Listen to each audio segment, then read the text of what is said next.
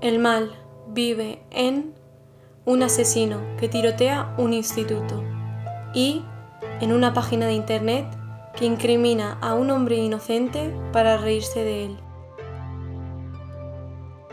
Aviso.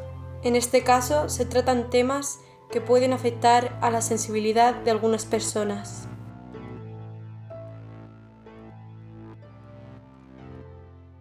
Este caso es un poco distinto al resto, porque está dividido en dos partes, así que aseguraros de escuchar hasta el final para conocer la historia completa.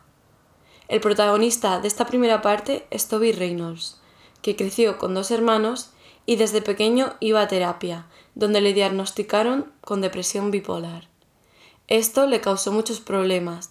El principal fue que no aprendió a hablar hasta su adolescencia. Desde pequeño en el colegio lo pasó muy mal, porque los niños se metían con él y le hacían bullying.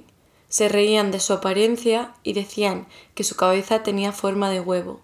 Entonces le pusieron el mote de Eggman.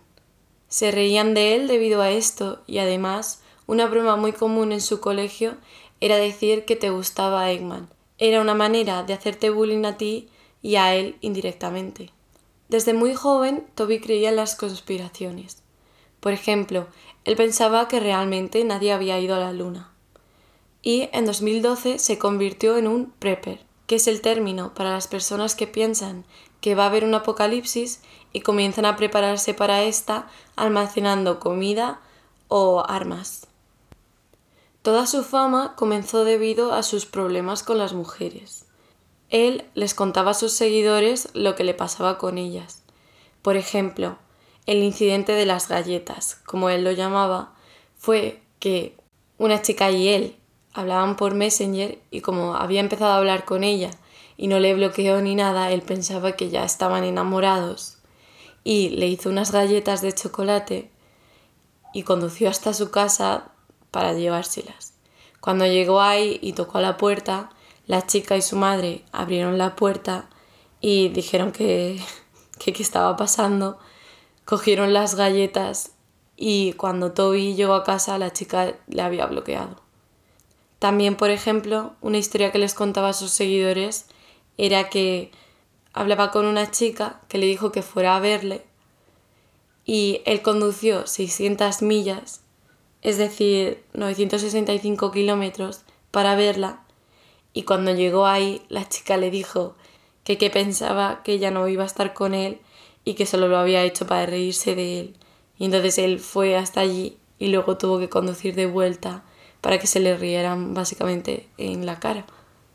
Y estos seguidores los ganó debido a la página 4 que es una página de foros.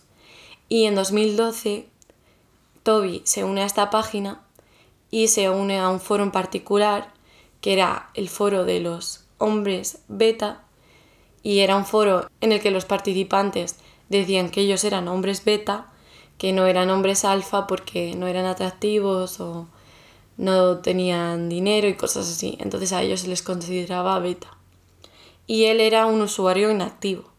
Hasta que conoció a una chica, vivían cerca el uno del otro y decidieron quedar. Se vieron ahí y a Toby le pareció muy maja la chica, eh, la cita fue muy agradable y cuando llegó a casa incluso pensó que iban a tener otra.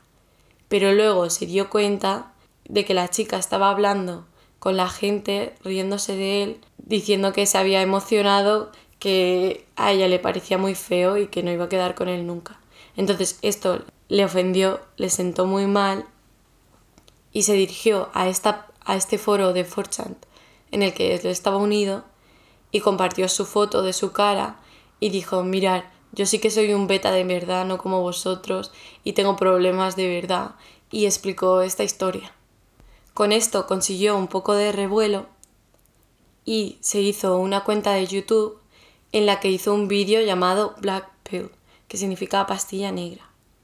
Y en este vídeo hablaba sobre su teoría sobre la apariencia física y decía que dependiendo de si eras atractivo o no, tu vida era más fácil o más difícil y este vídeo consiguió muchas visitas, se hizo viral y de ahí Toby consiguió tener muchos seguidores.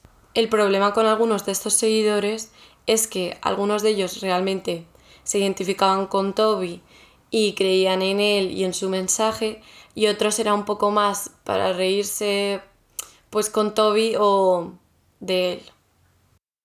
Nos adelantamos al 30 de septiembre. En esta época Eggman ya es popular y tiene muchos seguidores. Y en un foro de 4 la misma página que él usa, se hace una publicación diciendo Algunos de vosotros no sois tan malos, así que no vayáis mañana al instituto. A la misma vez que se hace este post, Eggman graba un vídeo para sus seguidores, porque se ha ido de vacaciones a Seattle y les graba el hotel en el que está, el parking, y dice que si hay alguien cerca de él, que le llame y pueden jugar a videojuegos y hacer cosas juntos.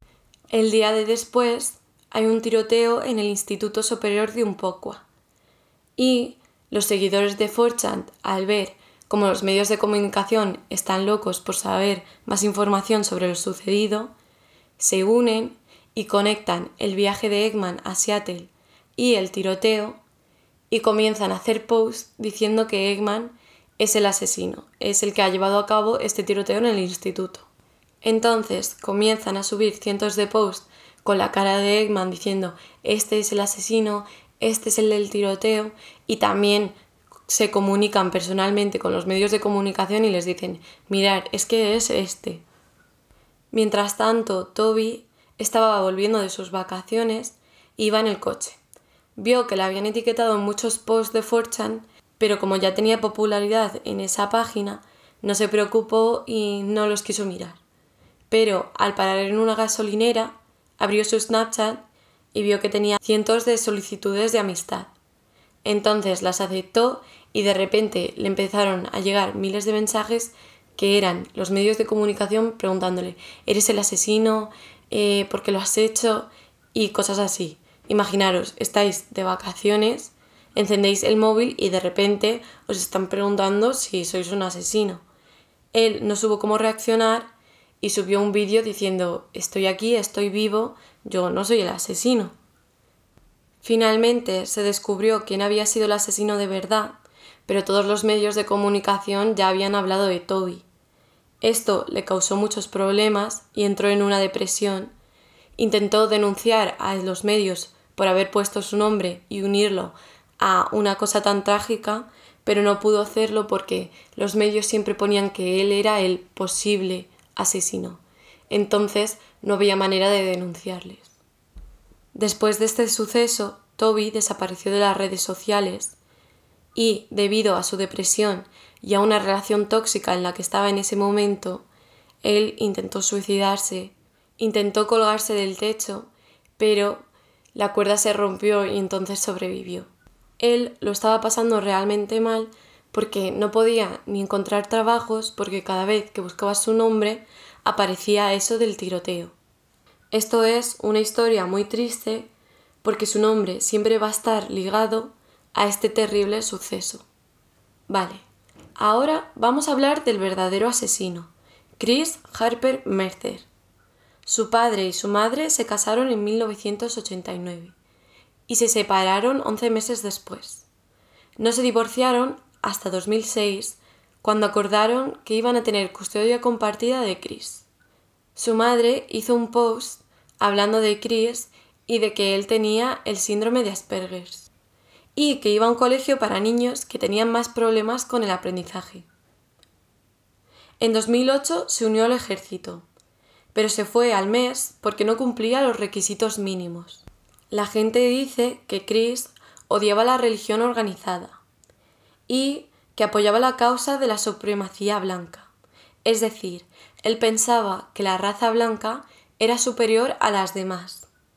Esto era un poco contradictorio porque él se identificaba como raza mixta y vivía con su madre que era negra. También pasaba su tiempo en Facebook publicando cosas sobre los nazis y simpatizando con su causa. Ellos vivían en el sur de California, pero su madre y Chris se mudaron a Oregón. Y él comenzó a estudiar en el Instituto Superior de Umpqua. Y allí participaba en varias actividades como por ejemplo el club de teatro. El 1 de octubre de 2015 cometió la masacre en ese mismo instituto, donde mató a nueve personas y hirió a otras nueve. Los testigos dicen que Chris ponía a los estudiantes en fila y les iba preguntando uno a uno que cuál era su religión. Decían que si contestabas que eras cristiano, te disparaba o en el pecho o en la cabeza, y que si decías que no seguías ninguna religión, te disparaba en la pierna. La policía encontró por todo el instituto nueve armas y la munición de Chris. Al final consiguieron acorralarle y Chris se suicidó. Después, en casa de Chris, la policía encontró que tenía material de los tiroteos de Sandy Hook y Columbine y que él era fan de los que habían llevado a cabo estas masacres. ¿Qué te ha parecido este caso? ¿Consideras que lo que le hicieron a Toby era una broma? ¿Y en el caso de Chris? ¿Crees que se podría haber hecho algo para evitar la masacre? Asegúrate de seguirnos en nuestras redes sociales, Instagram y Twitter, para compartir tu opinión y saber cuál será el caso del próximo miércoles.